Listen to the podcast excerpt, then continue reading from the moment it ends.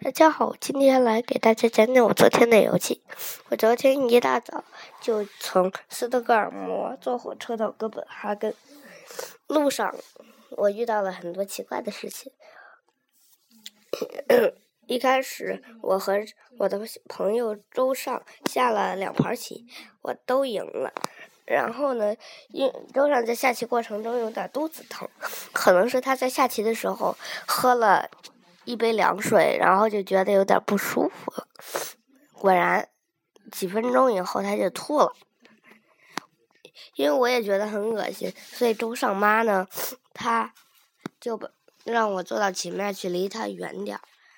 然后，周尚妈和周尚妈和我妈就一块去收拾周尚周尚吐的呕吐物。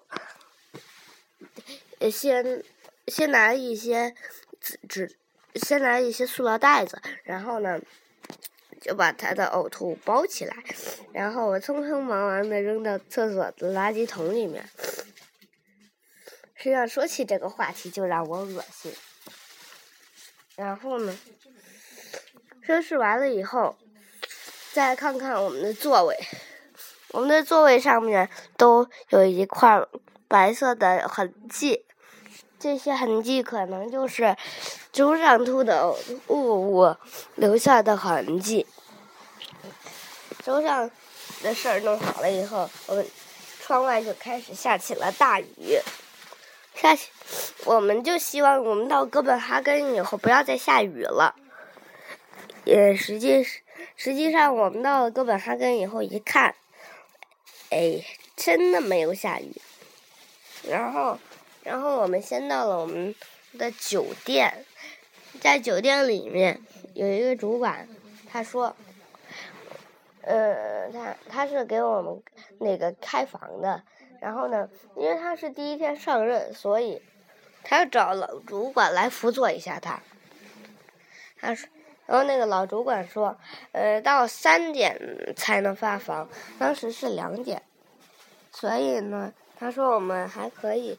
去吃个午饭什么的，然后呢，我们真的都没有吃午饭呢，所以我们就跑到了最近的一家饭馆儿，它是一家当地的，我去吃，去吃了午饭，我在那儿吃了一份鱼，那鱼加了柠檬汁儿以后就特别好吃，然后呢，再加点番茄酱就更好吃了，当时我要的是。我要的有一盒番茄酱，还有一块柠檬，所以呢，我就把这些东西全都添加进去，就非常好吃。吃完以后，因为周上觉得这鱼鱼很恶心，所以呢，我又把周上吃剩下的剩饭也都给吃了，因为当时太饿了，哼，还没有吃饱，一份鱼都不够我吃的。我吃完饭以后就回到旅店，这回终于把房子给弄好了。然后呢，我们就去，嗯，我们就去玩去了。我们就要去小美人鱼。一路上我们走了一小部分的时候，有一个桥断了，然后我们就只好绕路。在绕路的过程中，我们一直看到的一个著名建筑就是黑宝石。图书馆旁边还有一个大球，也不知道是干啥的。我们继续赶路，然后呢，在一条大，在一个大一片海湾里面，我们发现了一个奇迹，就是海底海深海的水母都跑到那个上面来的，而且它们都是软体动物哦，我觉得可能受不了阳光的暴晒吧。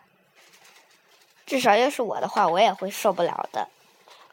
我们继续走，看见了一一对绿色的建筑，我我就说这是不是铁锈的铜啊？然后我妈妈就说这就是，这就是已经锈了的铜。然后我们继续赶路，后面我又看到了一个女神在赶四平四头牛。的那个一个雕塑，我就问爸爸这是什么？什么意思？然后我爸就说，这女神养了四头牛，那四头牛行走的路线就是丹麦的国界，这就是丹麦的那个形成过程的一个传说。这只是一个传说，不一定是真实的。最后一个景点就是小美人鱼像，那里我们那个看见一个美人鱼像正在跪坐着在那个岩石上面。小美人鱼的故事的话，我觉得我就不用多讲了。那我大致的说一下吧。小美人鱼生活在大海里，然后她有一天救了一位那个快要被淹死的王子，然后呢，把他就救上了岸。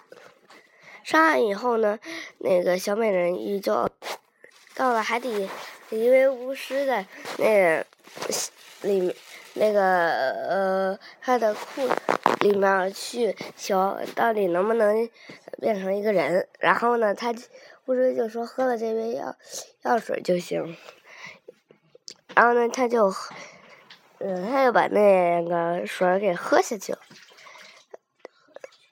然后上了岸以后，小美人鱼变成了人以后，上岸以后就爱上了那位王子。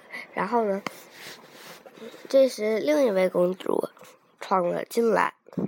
然后呢，那个那那王子就以为是那个公主是救了他。然后，然后呢，他们俩就。嗯，他们俩就不但爱上了，就把小美人鱼放在了一边，因为小小嗯小美人鱼不能说话，所以他不能把这一点说出来，是由于那个药水的原因。然后他们的姐妹们就说：“嗯，反正刺杀王子就能让他自己再一次变成鱼。”但是他没有。其实要我的话，我也，嗯，反正要我的话，我反正就会去自杀的，至少保命为重要嘛。反正我觉得是这样。但是呢，小美人鱼却不听劝，然后呢，就说，然后就死在海上面。我看完小美人鱼像以后。我，嗯，我就去吃冰淇淋了。然后我妈妈买了一瓶啤酒在那喝。那蜜蜂很多，所以呢，我们就离开了那个海边的一个凳子，又到了离海更近的凳子那儿。这回蜜蜂就少了，但是还有一，还有一两只蜜蜂赶来，我们就不动就行了。吃完冰淇淋以后，我们就往回赶，往回赶。嗯，到了旅馆以后，我们就我们就去吃晚餐，还是吃的中午那家饭店。然后我又吃了一份鱼，然然后我就觉得吃的很饱的，然后就回旅馆去睡觉去了。我今天的节目就到这里，谢谢大家。